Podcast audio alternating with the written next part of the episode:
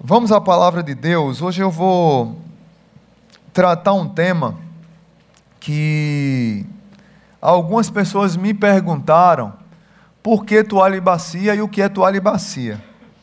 E eu quero já dizer para você que está aqui nos visitando, para você que está nos acompanhando pela internet, que eu, eu confesso estar impactado com hoje a igreja está cheia nos dois cultos e praticamente lotados dos cultos. Por que eu estou impactado com isso? Porque quem é crente velho sabe o que é toalha e bacia, e sabe o significado do que a gente vai falar, e sabe que assim essa série de mensagem é lixa grossa. Então, amém, né, Martinha? Fala, Jeová, né? Daqui a pouco Martinha diz isso. Então, mas assim, é uma conversa com muito carinho, e eu vou usar o humor também, para que não fique um negócio pesado e nem tenso. E essa não é a intenção. A minha intenção é despertar em você a paixão, para voltar a servir. Por outro lado, de antemão, já quero dizer para aqueles, porque tem muitas pessoas da igreja que não servem por alguns motivos é, corretos. Por exemplo, a pessoa trabalha muito. Tem gente aqui que trabalha muito, mas tem gente que trabalha muito e não aguenta servir. Também, não tem problema com isso. Tem gente que não serve na igreja porque tem problema de saúde. Tem gente que não serve porque, por exemplo, a mulher é crente e o marido não é. Então, para evitar problema em casa, ela não serve. Tem gente que não serve porque tem filho pequeno. Então, assim, vários N motivos para que a pessoa não sirva. Então, para você que está nessa, nessa fase, é, de dar uma parada, de dar um tempo, de repente está fazendo um curso, está estudando para um concurso, eu não quero que você saia daqui, em nome de Jesus, não saia daqui com peso, não, a, a igreja está precisando, eu estou sendo negligente, se você achar que está sendo negligente, procure área para servir, mas se não, você está enquadrado numa real necessidade de que não pode, então não se sinta pesado. Agora você, obrigado querido, Agora, você que está aqui na igreja e que tem condições de servir e não serve, é, por, é porque não serve mesmo para nada. Né? É, obrigado, irmão, valeu. Não serve. Fica quieta, Martim. Ah, depois edita esse negócio aí, viu, Bruno? Ah, você, você que poderia trabalhar e não trabalha e não faz nada, deveria fazer uma reflexão. E essa palavra é para você mas sai daqui desafiado e com o coração é, reflexivo do que você poderia fazer. Eu estava tentando entender por que as pessoas não servem. E eu me lembrei da ideia de consumismo. Ah, Zygmunt Bauman, sociólogo, falecido ano passado, polonês, ele escreveu um livro chamado Vida e Consumo, que impactou muito a minha vida quando eu o li. Ele fala naquele, naquele livro que enquanto nós, que somos consumidores, é, brigamos por ser o primeiro a comprar, o celular lançou, eu quero ser o primeiro a comprar, é, o carro lançou, eu quero ser o primeiro, aquela casa naquele condomínio, eu quero ser o primeiro. É uma competição pela compra, ou pessoas que compram alguma coisa só pelo ato de comprar, porque antigamente as pessoas compravam por necessidade. Hoje as pessoas compram, muitas delas, não, não todas, mas é esse frisson pelo consumo tem levado as pessoas a comprarem sem necessidade. Então, o que é que dá alegria na pessoa não é o produto que ela leva para casa, é o ato da compra. E aí, Zygmunt Bauman diz que enquanto nós achamos que estamos consumindo algumas coisas, na verdade, as empresas estão nos consumindo. Nós é que somos consumidos, somos escravos do consumismo.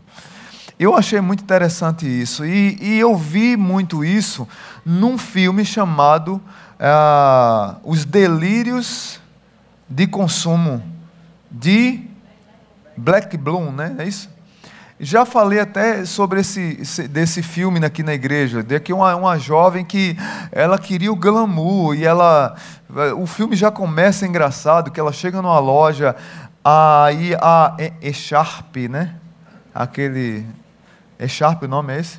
E-Sharp fala com ela, olha como eu fico linda em você. Olha essa cor, combina com a sua roupa. E ela começa a dialogar, porque mulher fala com a bolsa, fala com o cinto. É assim ou não, mulheres? Não, não. Homem fala com o carro, com a camisa do time de futebol, não é? Homem fala, então não é só as mulheres estão erradas, não.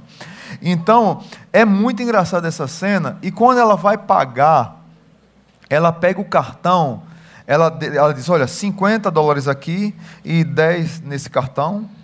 Aí a moça passa, aí puxa outro cartão, 10 nesse cartão, 5 nesse cartão, e para juntar o dinheiro para poder comprar aquele Sharp, e ela, ela deu 10 cartões de crédito para a mulher. Então, é, ela queria levar aquilo. Ela não queria saber se tinha limite ou se não tinha, ela queria levar. Mas era o ato da compra. E esse filme traz muito a realidade do mundo de hoje. Nós, quando nesse ato de consumo, é, sem perceber e por sermos movidos a isso, nós trazemos isso para a igreja, e claro que vamos trazer porque somos é, cidadãos do mundo. É, o problema é a linha tênue que, e bem fina e que pode trazer a querer transformar a igreja num shopping center que ela tem várias prateleiras de vários produtos que eu queira e se eu não tiver, não me agradar daquela igreja porque não tem um produto que eu quero, eu saia da igreja. Isso não quer dizer que a igreja não deva fazer as coisas com excelência. Por exemplo, aqui nós, eu, quem trabalha comigo sabe o quanto eu sou chato em fazer as coisas com qualidade, com excelência. Sempre eu digo para aqui que é melhor fazer menos com mais qualidade. Sempre eu digo, os líderes aqui estão cansados de ouvir isso. É melhor fazer menos com mais qualidade do que fazer muito com mediocridade. Então, é, eu defendo a tese de trabalhar com excelência. Mas aí, às vezes, quem vem acha que isso é tratar o outro como cliente. E eu não trato o crente como cliente, eu trato o crente como discípulo. Ou ele não é crente. Porque se for crente, tem que ser discípulo e não cliente. Mas essa cultura chegou na igreja. E nós temos que aprender a lidar com ela. E por causa dessa cultura de consumo, muitas pessoas não têm servido na igreja, porque na verdade elas vão para a igreja para serem servidas e não para servirem. Então elas não entenderam muito o que Jesus ensinou. Elas não entenderam muito que igreja não é shopping, igreja não é, é loja de produto, igreja é cenáculo de serviço. E hoje o tema da mensagem que eu vou trazer é toalha e bacia.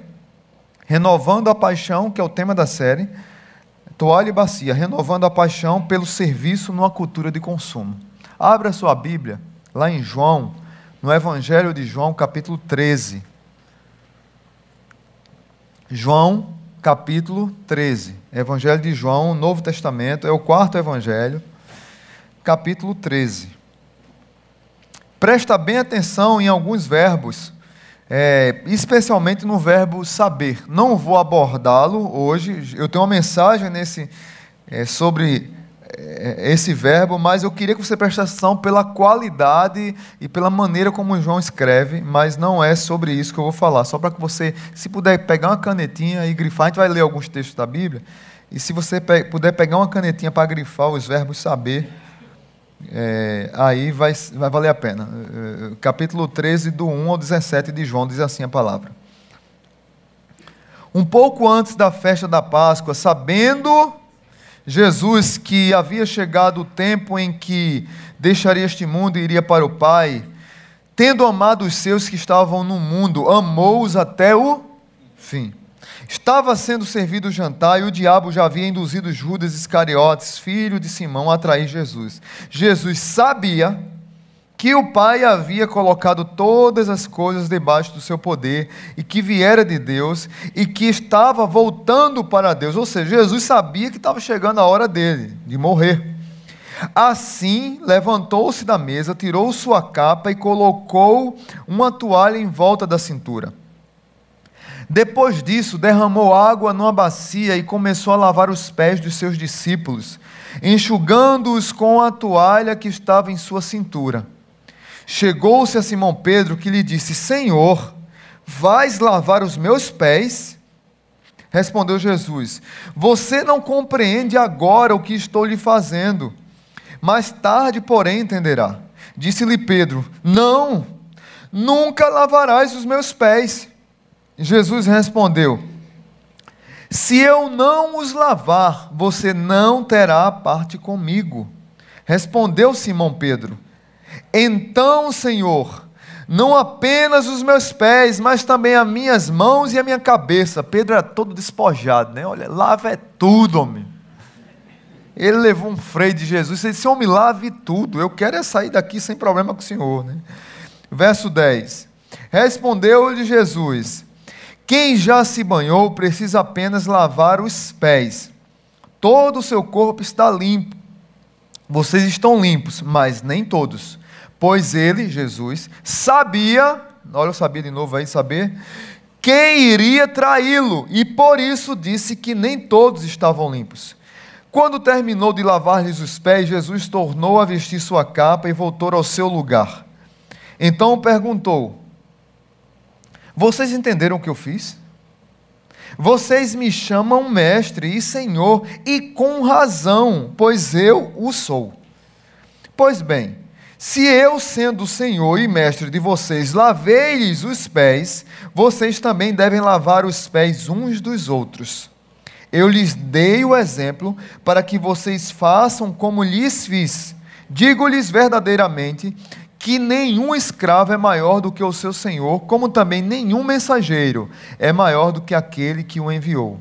Agora que vocês sabem estas coisas, felizes serão se as praticarem. Pai bendito, muito obrigado por tua palavra e que os corações que estão aqui dos teus filhos sejam quebrantados se há corações endurecidos para a obra, para o serviço, para o chamado do Senhor, que haja quebrantamento.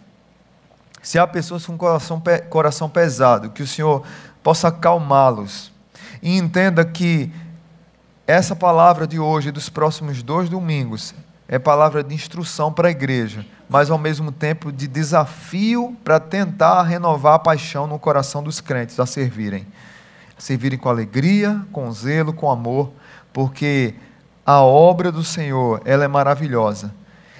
A, a seara é gigantesca, mas tem poucos trabalhadores. E que levante no nosso meio uma geração de pessoas que entendam que precisam carregar a toalha e a bacia. No nome de Jesus. Amém. Então o consumismo, ele nos engana e alimenta o nosso ego. Enquanto o serviço, ele nos põe no nosso lugar, ele edifica o próximo e ele valoriza a Deus. É interessante olhar para esse texto ainda e perceber que não existe felicidade na inutilidade. Não existe felicidade de cara, eu queria que você entendesse isso. Não existe felicidade na inutilidade. Tem uma irmã aqui na igreja que diz assim: já que eu não sou como é simpática, eu prefiro ser útil, alguma coisa. É melhor ser útil do que ser agradável, filósofa Martinha. É melhor ser útil do que ser agradável. Mas tem pessoas que são inúteis. E isso é triste, principalmente quando se trata da obra de Deus. A inutilidade é sinônimo de passionalidade. A pessoa se ama tanto, ela está tão cheia de si, está tão ocupada, tão cheia de afazeres, que ela não tem tempo de servir ao próximo. Ela chega para o espelho e ela canta aquela música antiga, que eu gosto de cantar de vez em quando aqui do Traje a Rigor. Eu me amo, eu me amo, não posso mais viver sem mim. Quem conhece essa música? Os velhos aqui, levanta a mão. Eu sei, a galera aí da Cuscuru conhece. Essa, essa música reflete a geração consumista, que se ama tanto que não consegue ter sensibilidade nas necessidades ao redor, então elas não servem. Então, o, o, a pessoa que não serve, ela é passional, ela é apaixonada por ela mesma. Então, esse texto ele traz, nos traz um desafio de sermos uma comunidade de Jesus, uma comunidade da toalha da bacia, uma comunidade que serve, e é uma comunidade do cenáculo e não do shopping center. Se você esquecer tudo que eu falei, a minha oração é que você compreenda que a Igreja Batista Zona Sul é uma igreja que prega a palavra para transformar vidas. E ela não é um shopping para vender produto evangélico para a pessoa que não quer ser discípulo de Jesus. Amém. Nós queremos ser a comunidade do cenáculo, que lava os pés uns dos outros, e não uma comunidade, e não um shopping center que vende produto religioso para enganar as pessoas. A minha, a minha oração e o meu desafio é que você amadureça na fé e cresça. E se você amadurecer na fé e crescer na fé, você vai servir. Não tenho dúvida disso. Não, não acredito num crente que, que amadureça e continue e continue inerte na vida cristã. Ele tem que servir. Esse texto que nós lemos aqui tem um contexto por trás dele e ele é interessante. João capítulo 13, se você ler até o 12, você vai ver todo o ministério de Jesus antes daquele final é, da última ceia que está aqui exposta. É, os três anos e meios mais ou menos, de ministério de Jesus até o capítulo 12. Quando chega no capítulo 13, 13 até o final, é, João narra detalhadamente os últimos momentos da vida de Jesus. Então, em, é, é, em, são muitos capítulos para pouquíssimo tempo, ou seja, tem mais detalhes. É como se João tivesse posto o pé no freio literário ele fez um resumão da vida de Jesus em 12 capítulos e agora ele pôs um freio. Agora eu quero que a turma ponha o pé no freio e preste atenção. É a ideia de quando eu paro dessa vida maluca que eu vivo, dessa vida consumista, ativista que eu vivo, quando eu paro, eu consigo enxergar as reais necessidades ao meu redor. E Jesus e João já começa o capítulo 13 justamente falando de serviço. Onde no silêncio, na calma, da, apesar que lá fora estava o furdunço da festa da Páscoa, mas Jesus manda preparar a ceia lá numa casa, na parte alta de Jerusalém, na parte alta da casa, um local grande, preparar a ceia para ter um tempo só com os discípulos. Um tempo de calmaria, de solitude. E nesse tempo de calmaria de solitude, Jesus nos dá uma lição fantástica sobre serviço, sobre perceber o que está acontecendo ao redor. Meus irmãos, um dos textos mais importantes da Bíblia está aqui diante de vocês hoje. Esse texto que nós lemos, ele é o símbolo do discipulado cristão e do serviço cristão. Se alguém perguntar para você, pastor, diga um, um, um, um, texto que fala sobre serviço, sobre discipulado, sobre seguir Jesus como exemplo, está aqui o texto. E outra coisa interessante aqui, esse texto, Jesus muda o paradigma da história ali, porque um rabino nunca lavaria os pés dos seus discípulos. Pelo contrário, o rabino sujava os pés dos discípulos e os discípulos eram honrados por terem os pés sujos pelo rabino, porque o rabino geralmente ia na frente contando histórias, ensinando, e à medida que ele ia pisando, a poeira subia e caía lá atrás, quem vinha atrás. Então, os talmidins, os padawãs que vinham atrás, eles tinham os pés empoeirados pela poeira que era levantada pelo mestre. Jesus faz aqui um serviço inverso, ele lava os pés. O rabino sujava os pés dos, dos, dos seus liderados. E Jesus muda um paradigma não só por isso, porque quando se chegava numa casa para comer, tinha que lavar as mãos. Ainda tem, né, gente? Né? Ainda tem. Você que chega em casa, que a mulher fica apertando, já lavou as mãos? Não é, pastor? Vamos lá. Eu estou aproveitando meu aniversário para confessar pecado aqui. Aí, mas, mas era também para lavar os pés.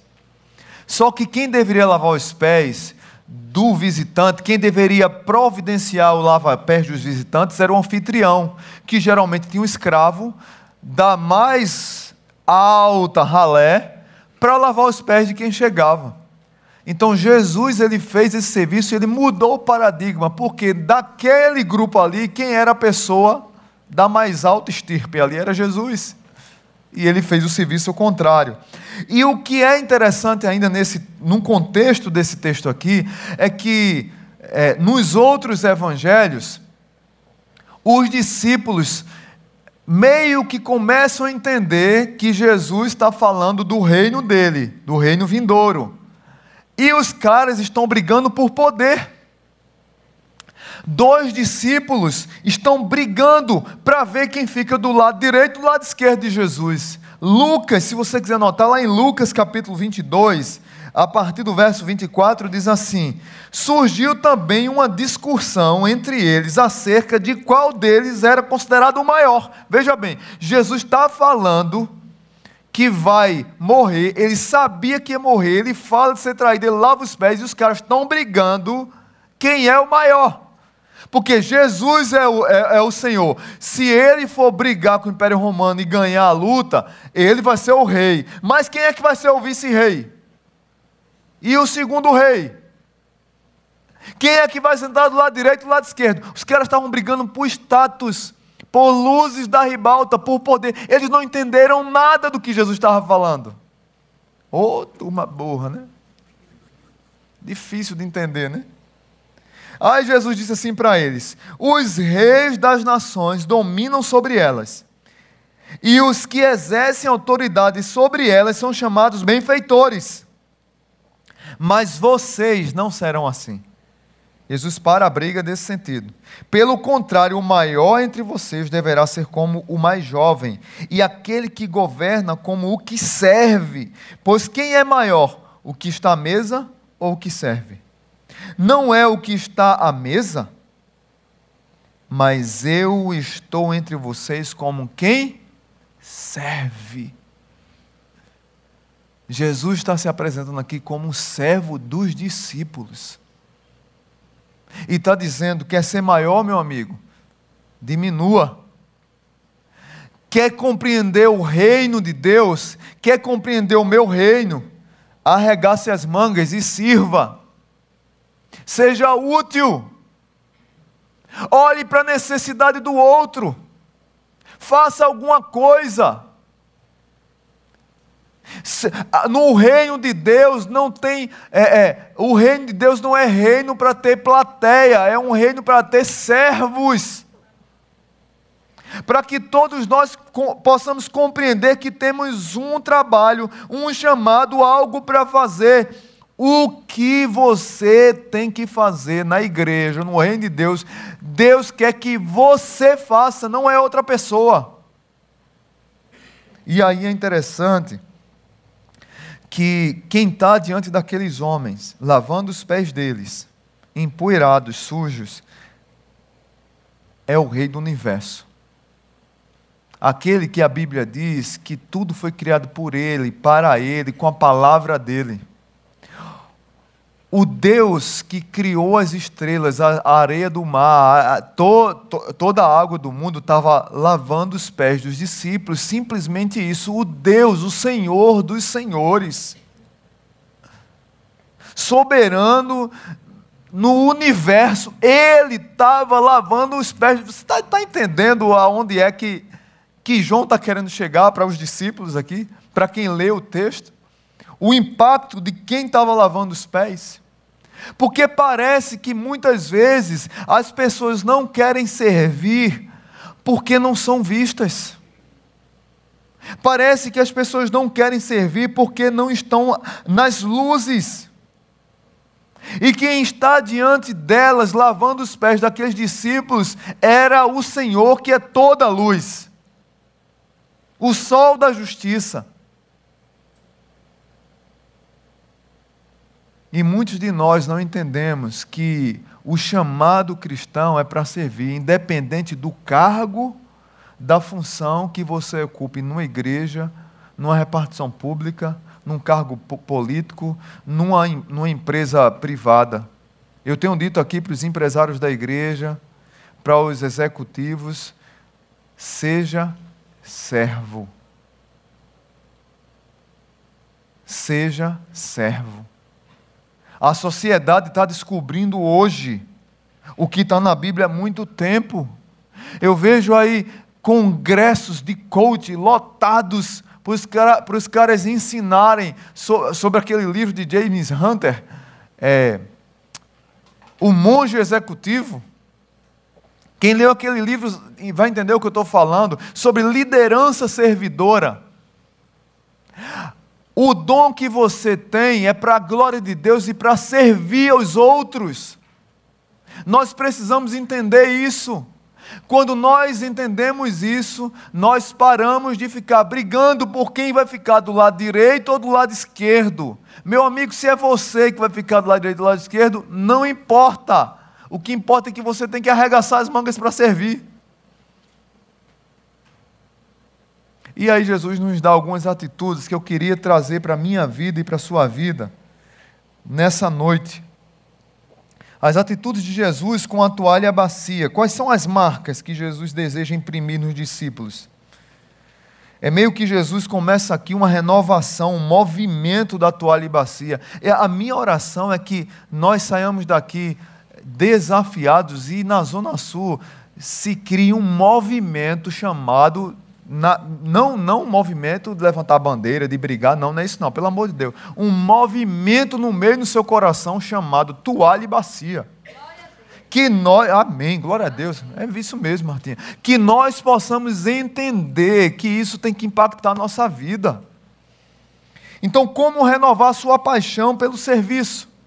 Você, antes de, de dizer os pontos aqui, talvez você que entrou aqui nessa noite está frustra, frustrado em crise espiritual, desanimado. Talvez você esteja muito atarefado, talvez você esteja com peso no coração, talvez você não queira servir a igreja porque se frustrou, porque se decepcionou com alguma coisa. Talvez você não queira servir na igreja porque na outra igreja você já veio para cá ferido. A minha oração é que Jesus cure seu coração no tempo certo e no tempo certo você pare de ficar preguiçoso na cadeira e trabalhe. Amém. E talvez você esteja com uma crise aqui, sei lá, de relacionamento. A minha oração é que Jesus cure seu coração, restaure seu relacionamento e você volte a servir. E a minha oração, você que não faz nada, que você se oriente. Pelo amor de Deus, que você se toque. Aleluia. Um amém aí, pelo menos. Dá um Ajuda aí, irmão. Dá um glória a Deus aí. Ah, cadê a turma do Urebaste aí para dar um glória a Deus aí? Ô oh, rapaz, gostei. Como renovar sua paixão pelo serviço? Primeira lição de Jesus: tenha atitude. Jesus teve atitude. Verso 4: Assim Jesus, é, coloquei parênteses aqui, Jesus levantou-se da mesa, tirou sua capa, colocou uma toalha em volta da, em volta da cintura. Havia uma necessidade. Jesus não esperou, ele teve atitude. Alguém tem que começar, irmãos.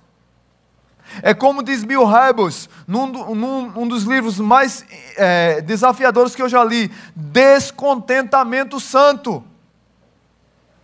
Alguém tem que tomar iniciativa.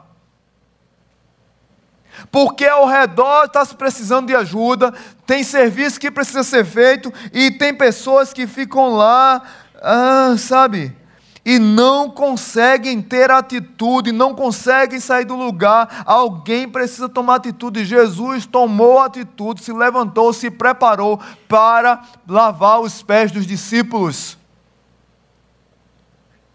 Não sei se vocês lembram daquele ato de que Jesus estava num grupo de pessoas e, e chegou uma mulher e lavou os pés deles, jogou perfume nos pés deles, e o cara lá pensando, mas Jesus deixou essa mulher aí lavar os pés dele. Essa, ele não sabe nem quem é essa mulher. Jesus olhou para ele assim.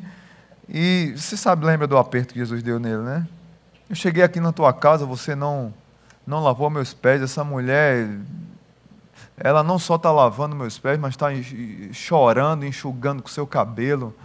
E, e quem muito pecou tem muito a agradecer. E quem, se você que é super santo, não, não deveria, não, não lavou meus pés porque você se acha bom demais. Às vezes eu começo a achar que tem crente que não tem atitude de servir na igreja porque ele acha que é santo demais. Eu, eu acho que ele já pensa que já faz parte, ele já é a quarta pessoa da Trindade. É, eu não vou servir porque eu estou tão crente, sabe? Que eu vou misturar com esse povo aí. Jesus, que é Deus, desceu para se misturar e tem crente que é tão santo que não se mistura. Eu acho que eu não dá para entender. Eu não dá, eu não dá para entender, gente. Você foi chamado para ter atitude, iniciativa, servir. O serviço cristão é um convite para nos levantarmos da zona de conforto. O serviço cristão é um convite para nos levantarmos da zona de conforto. O apóstolo Tiago, ele é tão, o Tiago é tão duro com isso que ele diz assim: de que adianta, meus irmãos, alguém dizer que tem fé se não tem obras? Acaso a fé pode salvá-lo? Ele não está dizendo que as obras salvam. O que ele está dizendo é que é inadmissível uma pessoa que se diz cristã que não serve. É inadmissível uma pessoa que diz que tem o Espírito Santo de Deus, que é obediente a Deus, que ama o Senhor, mas que não consegue servir. E passa ano, sai ano, passa ano, entra ano, e a pessoa não serve. Paulo é tão duro com isso que Paulo diz assim a Timóteo: Timóteo, eu sei da fé que você tem, que não é uma fé fingida. Porque você foi discipulado só por duas mulheres top das galáxias: sua avó e sua mãe. No, é, é, Lloyd e Eunice. E eu sei, Paulo, que a sua fé não é fingida. Então, Paulo, deixa eu dar um conselho para você: desperta o dom que há em ti. E que você recebeu por imposição de mãos. Paulo, meu, eh, Tim, Paulo não, eu falando de Paulo, meu Deus, foi Paulo que disse a Timóteo, desculpa, gente. Paulo disse a Timóteo: Timóteo, desperta o dom que há em ti. Ou seja, Paulo está sendo bem duro com, na palavra dele.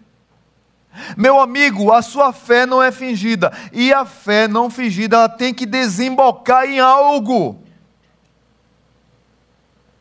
Ela tem que demonstrar as obras. E você demonstra obras em vários lugares, no seu trabalho, na sua casa, mas também na comunidade que você participa, na igreja que você serve. Meus irmãos, eu fico triste quando eu vejo pessoas como esses dias agora a gente falou aqui sobre a tristeza de acabar o culto da manhã. E eu conversando com, com Linaldo, líder do Ministério de, de Trânsito, e ele meio que ficou animado porque algumas pessoas deram nome para trabalhar no trânsito, né? E a primeira pessoa que ele ligou, desligou o telefone na cara dele. Aí eu disse assim: não, deve ter desligado por causa do momento a pessoa atendeu sem poder atender. Aí ele ligou de novo, só desligou de novo. Eu disse: então não ligue mais não. Esse tudo bem, pelo menos desligou na cara, né? Agora, o segundo é que foi legal. Eu queria conhecer essa pessoa. Alô?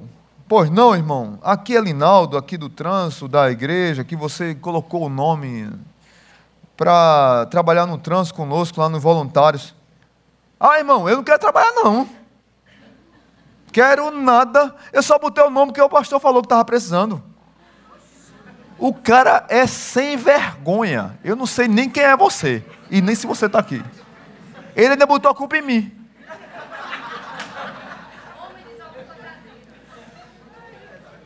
Homem, dê a vaga para outro, pelo amor de Deus. Rapaz, isso é um miserável caba desse. Eu digo, Linaldo, me diga aí quem é, me dê essa ficha. Ele disse, não, dou não, pastor, dou não, dou não, que eu sei o que o senhor vai fazer. Se me dê, rapaz, ele não, me, ele não sei quem foi esse caba, esse abençoado gospel. Meu Deus do céu, eu ia mandar ele. Não, não, eu vou, eu ia orar por ele.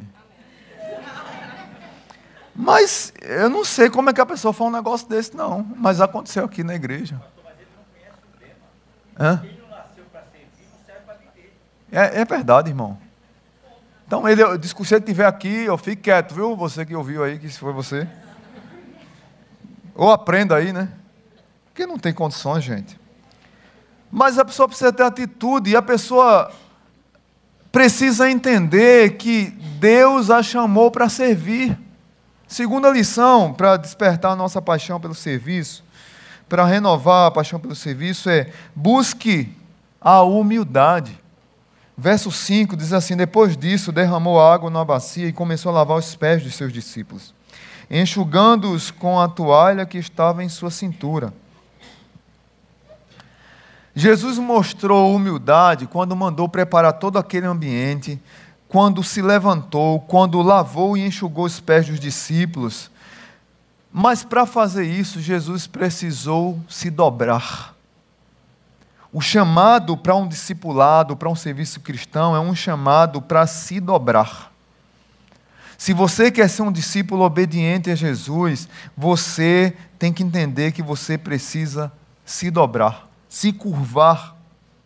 Não é à toa que o apóstolo Paulo fala que nós devemos considerar os outros superiores a nós mesmos.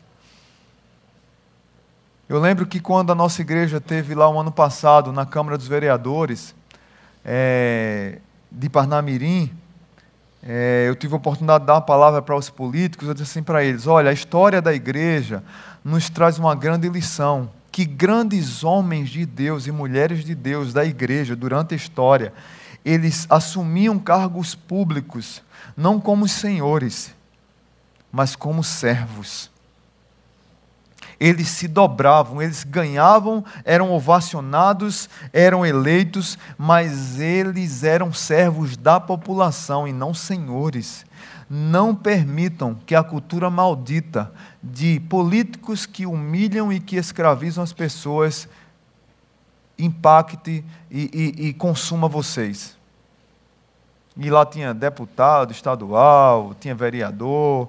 E eu, eu sei que foi uma palavra meia dura e eu sei que teve uns que não gostaram e inclusive saíram quando eu estava falando, com raiva. Mas eu não estou preocupado com isso. Eu estou dizendo para eles a função deles.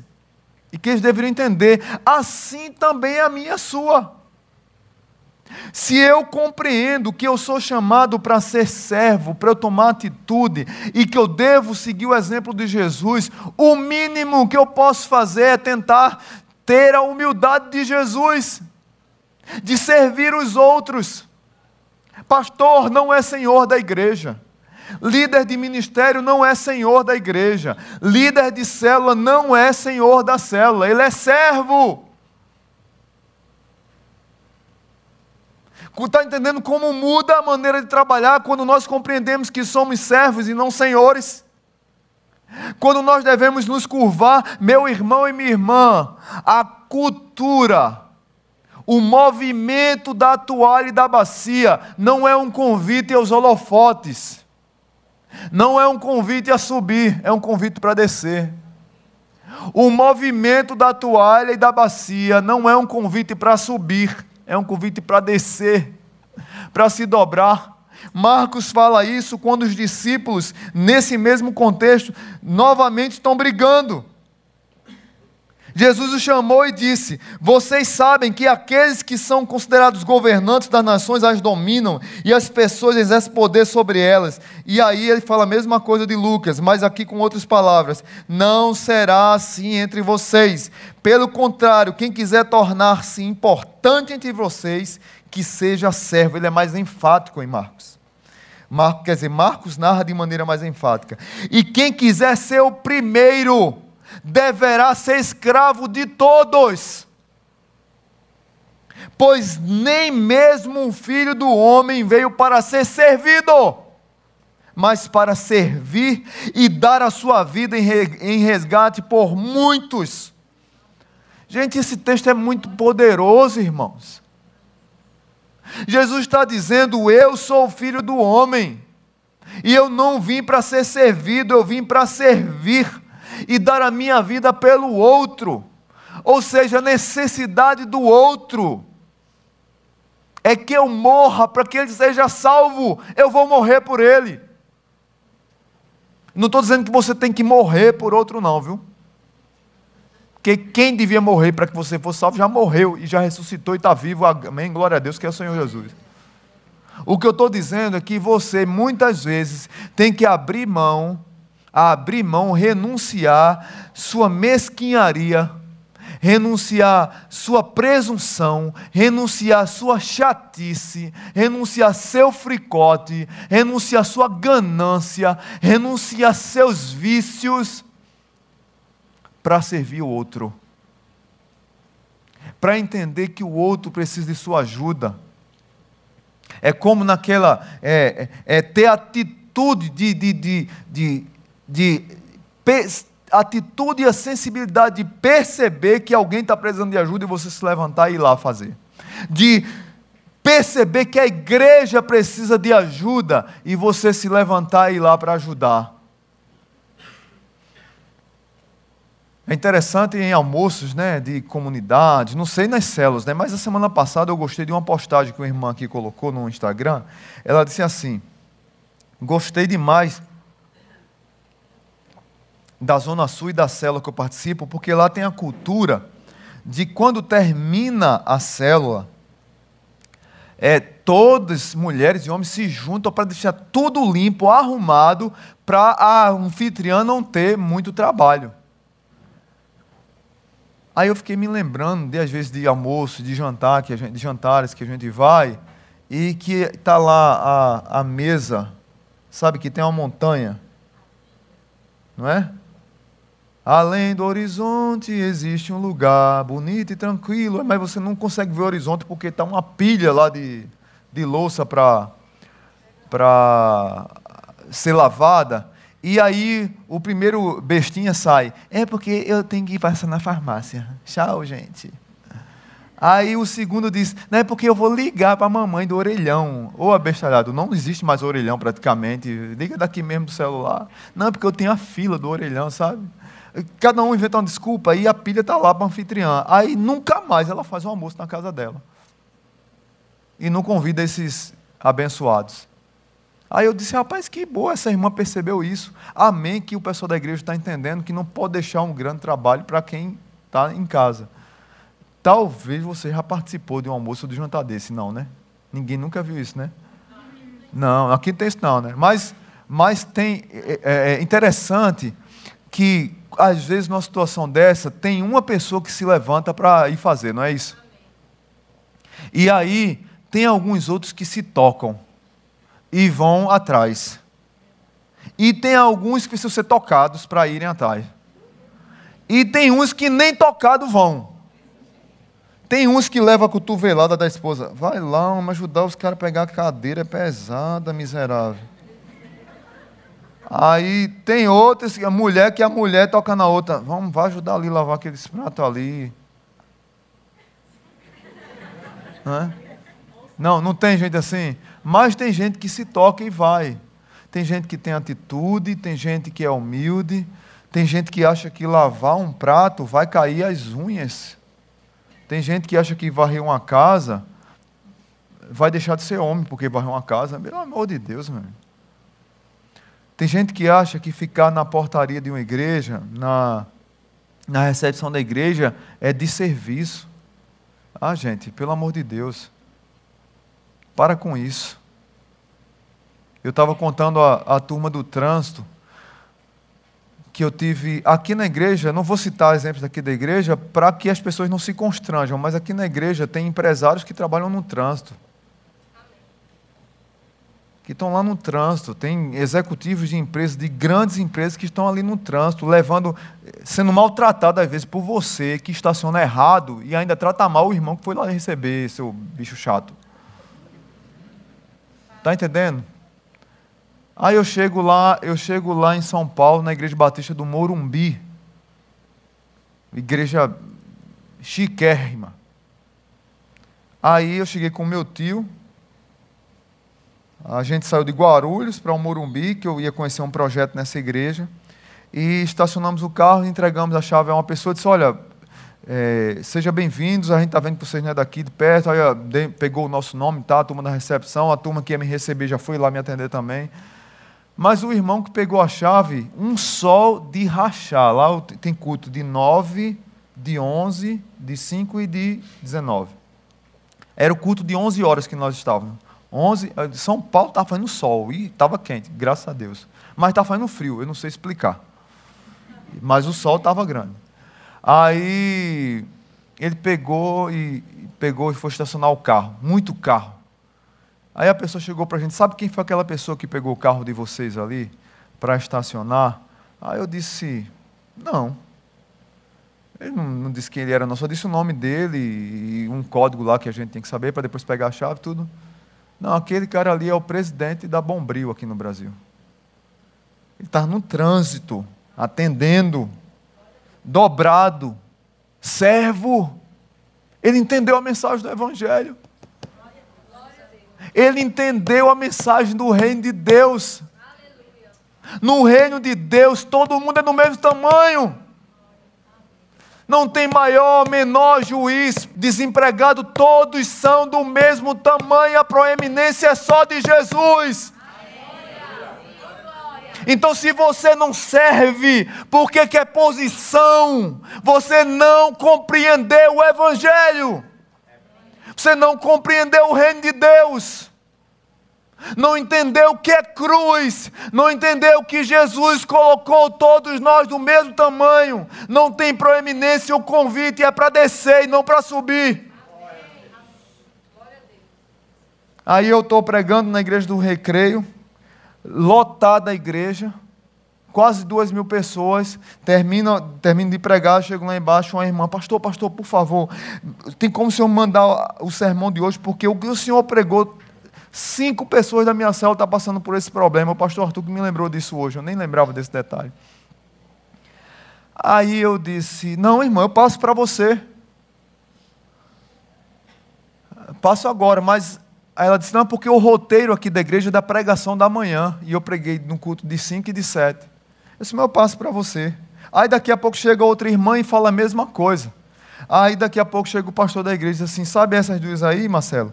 Aí eu disse: Não, as duas são médicas e uma é dona de uma clínica. Essas mulheres trabalham pra caramba.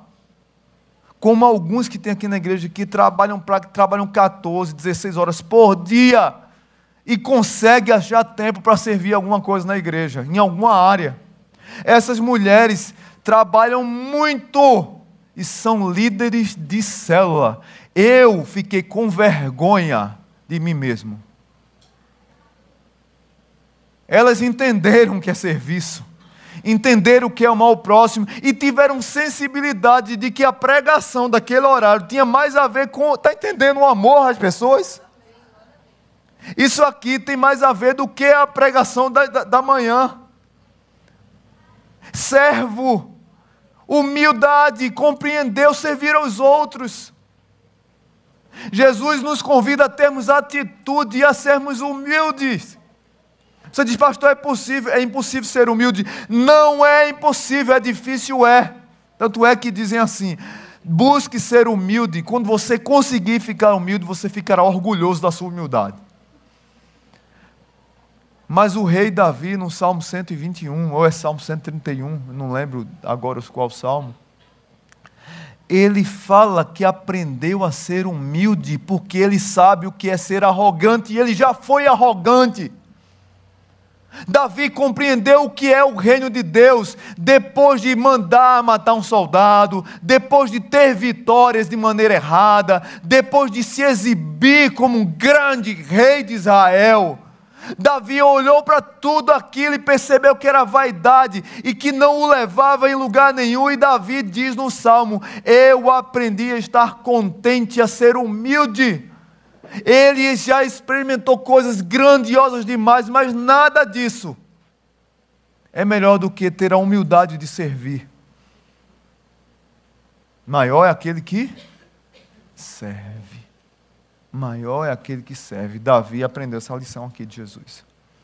Terceira lição que Jesus nos traz. Primeira é: tenha atitude. Segunda é busque E a terceira, como renovar a paixão pelo serviço. Seja obediente. Seja obediente. Versos 13 ao 15 diz: Vocês me chamam mestre e senhor, e com razão, pois eu sou. Pois bem, se eu, sendo senhor e mestre de vocês, lavei-lhes os pés, vocês também devem lavar os pés uns dos outros. Eu lhes dei o exemplo para que vocês façam como lhes fiz. Jesus deu o exemplo.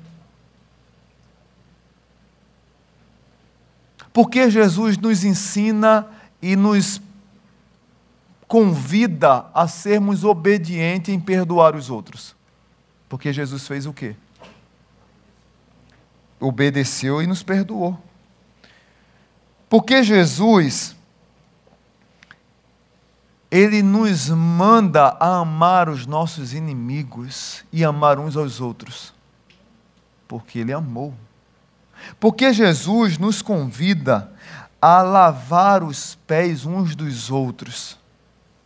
Porque ele lavou os pés uns dos outros só? Não. Ele lavou o meu e o seu pecado. Jesus nos convida a lavar os pés uns dos outros, porque ele não lavou apenas os nossos pés, mas João capítulo 13 ainda é um prenúncio, uma lição do que iria acontecer com ele. Com o sangue dele, ele lavou a minha e a sua vida e nos purificou de todo o pecado. E nos deu vida, e Jesus desafia os discípulos a serem obedientes. Ou seja, Pedro, aí você começa a entender porque Jesus diz a Pedro que tem que lavar. Pedro, se você não deixar eu lavar, você não tem parte comigo, Pedro. Na verdade, eu e você deveríamos dizer: Senhor, me banha todo. Porque eu preciso entender, preciso compreender, preciso me jogar nos braços do Senhor e compreender que esse amor é tão grande e que o fato de eu servi-lo um pouco, dar um pouco do meu tempo, abrir um pouco da minha agenda, do meu falso cansaço às vezes, da minha arrogância, dos meus vícios, da minha preguiça.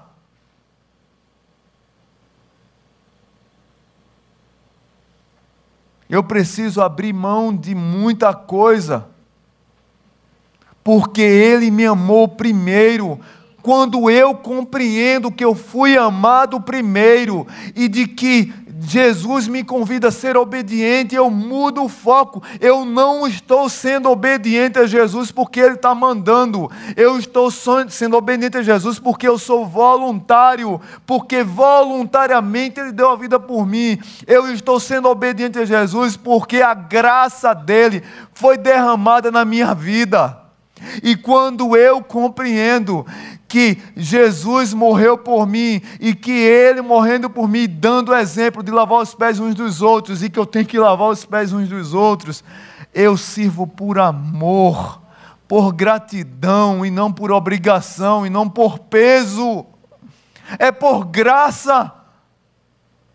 Está vendo como muda toda, muda o óculos?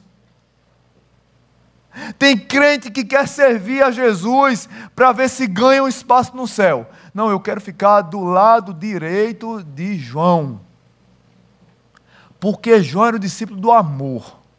E João era aquele discípulo de que Jesus encostava a cabeça dele no ombro. Jesus encostava a cabeça dele no ombro de João. Então João deve ser aquele cara, sabe, pastorzão? Sabe? Aquele cara que dá um abraço e que a gente sente que está na glória, assim, está viajando nas, nas nuvens. Então eu quero ficar do lado de João. Então eu vou trabalhar muito na igreja, porque quando eu chegar no céu eu vou ficar perto de João. Mas você não sabe que o nome de João era Boanerges, filho do trovão, porque o cara não podia, ninguém olhar para ele que era feio, que ele chamava para briga. Mas João se rendeu a Jesus e deixou de ser Boanerges para ser o discípulo do amor. Está entendendo? Como eu e você precisam de transformação. Eu não tenho que servir porque eu vou ganhar uma, um lugar melhor no céu, porque eu vou estar melhor na fita com Jesus. Eu tenho que servir porque Ele me amou primeiro. E eu estou satisfeito com o amor que foi derramado por mim, então agora eu sirvo.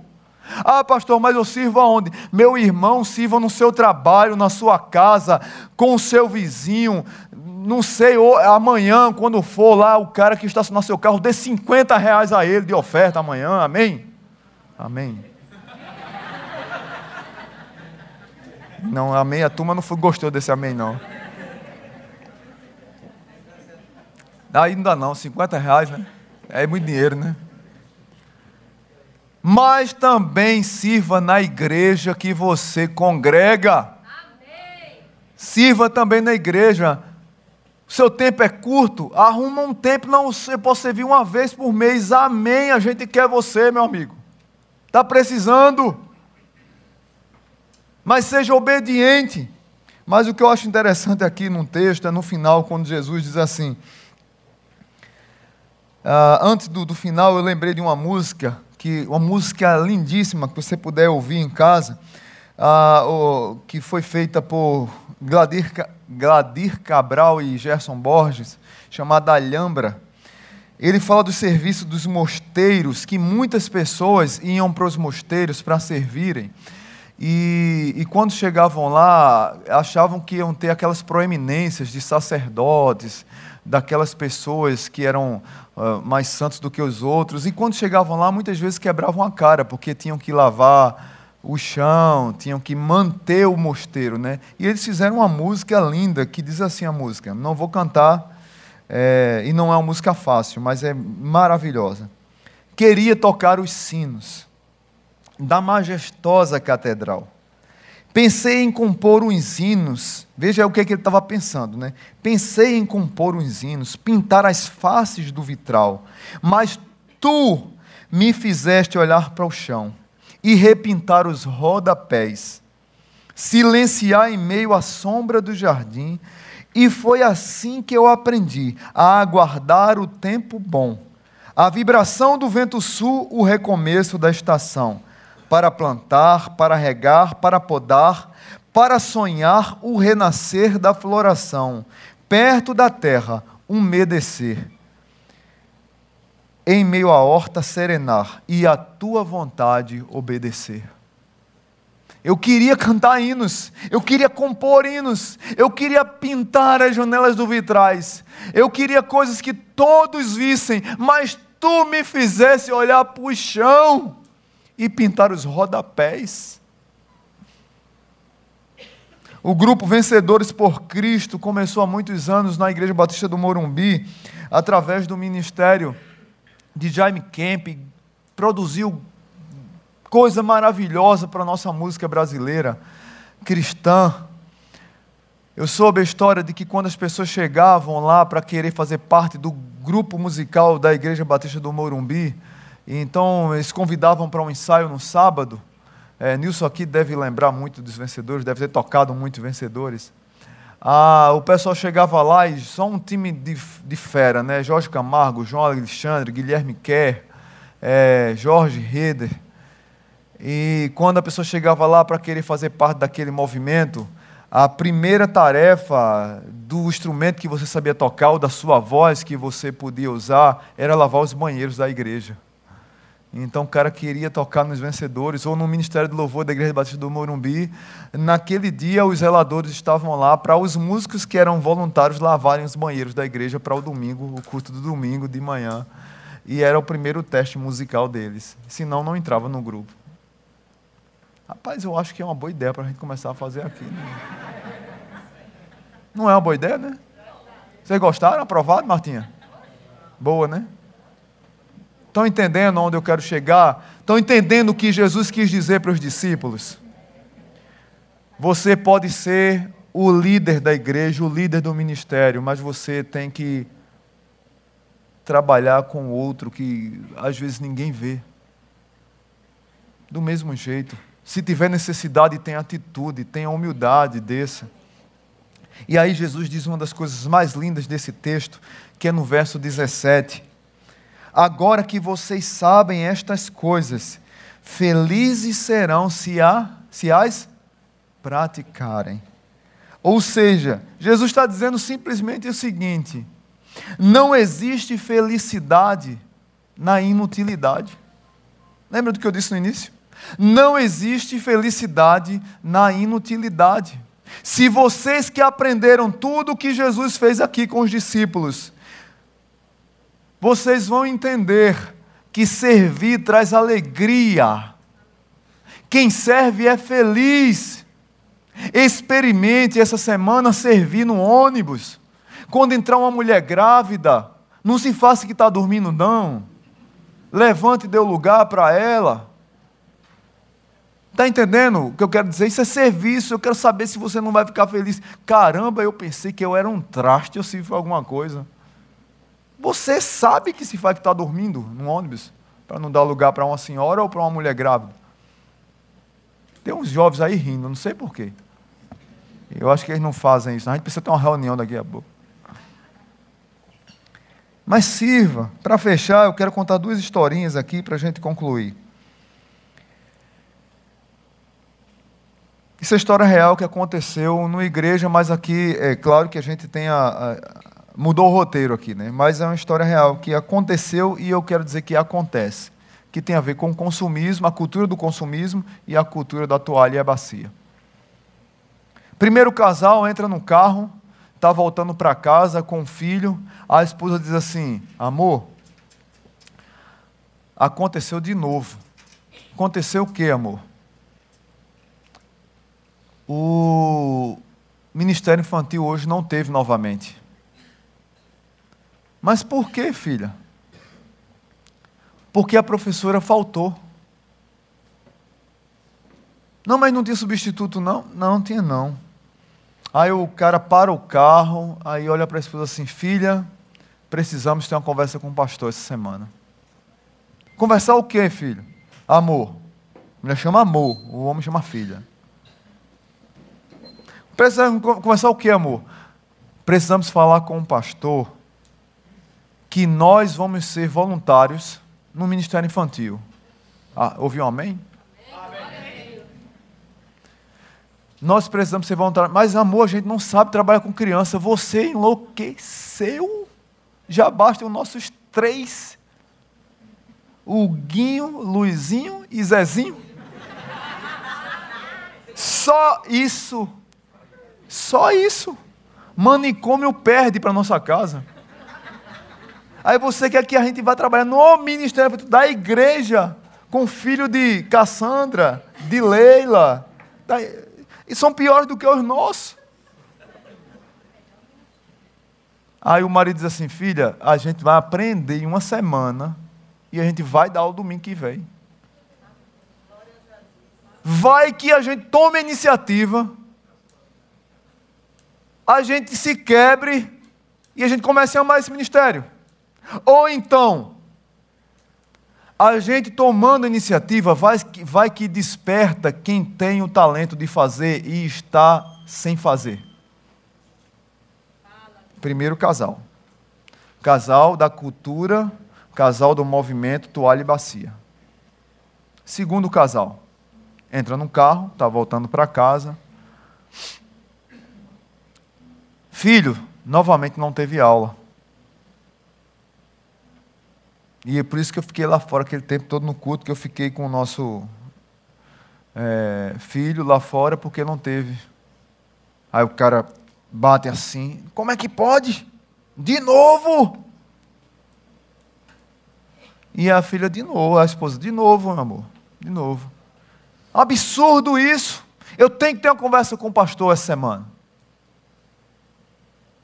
Melhor, não vou ter uma conversa com o pastor essa semana. Está decidido a partir de agora. Domingo que vem, nós daremos a última chance à nossa igreja. Se domingo que vem não tiver ministério infantil, porque não tem voluntário, nós vamos procurar outra igreja. Aqui na Zona Sul, eu diria para eles assim: seja bem ido. Eu diria isso, né?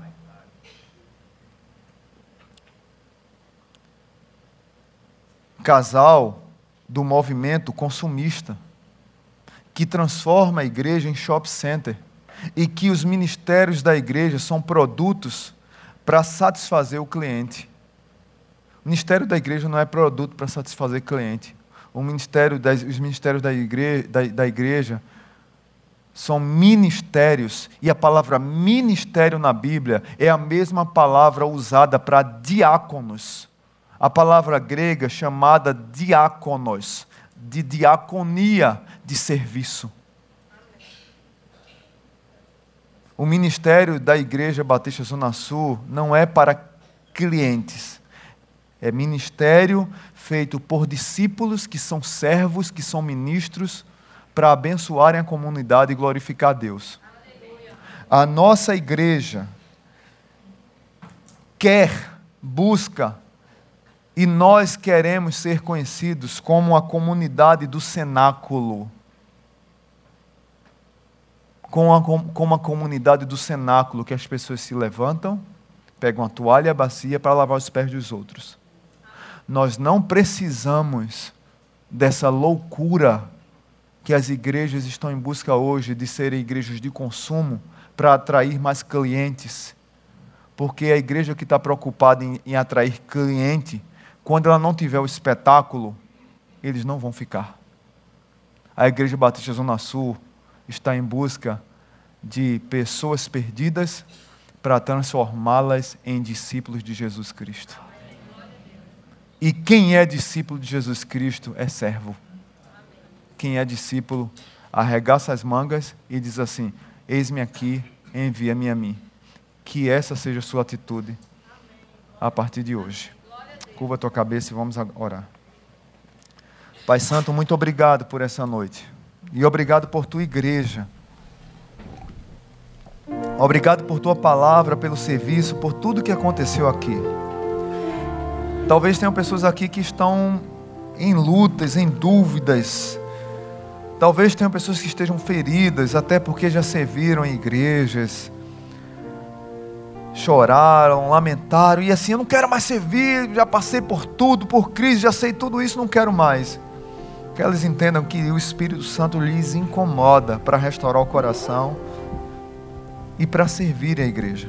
Não como um shopping de consumo, mas como uma comunidade de cenáculo. Uma comunidade que nos ensina a ter atitude, a nos humilhar, a obedecer e a ser feliz. Porque quem serve é útil e é feliz, porque serve. Então abençoa essa igreja e que ninguém aqui saia com nenhum peso, principalmente aqueles que estão passando por lutas, aqueles que estão passando por dúvida, aqueles que estão com projetos é, que precisam dar um tempo, mas depois vão voltar. Mas o Senhor sabe que o nosso coração aqui, nessa noite, nesses dois próximos domingos, na verdade é para instruir a igreja a sermos a comunidade da toalha e da bacia e renovarmos a nossa paixão pelo serviço nessa cultura consumista. Então a minha oração, Pai, é que o Senhor quebrante os corações daqueles que estão duros ao serviço e que o Senhor acalme os corações daqueles que gostam de servir, mas que no momento estão sem poder fazê-lo. Muito obrigado pela oportunidade de trazer a tua palavra mais uma vez, que também é um serviço que edifica a igreja e que glorifica o teu nome. Que o amor de Deus o Pai, que a graça maravilhosa de Jesus e que a comunhão do Espírito Santo nos acompanhe. Abençoa e leva cada um para os seus lares, para a tua honra e glória. No nome de Jesus. Amém. Amém. Dê um abraço, irmão, diga assim para ele: Chegou a hora, toalha e bacia.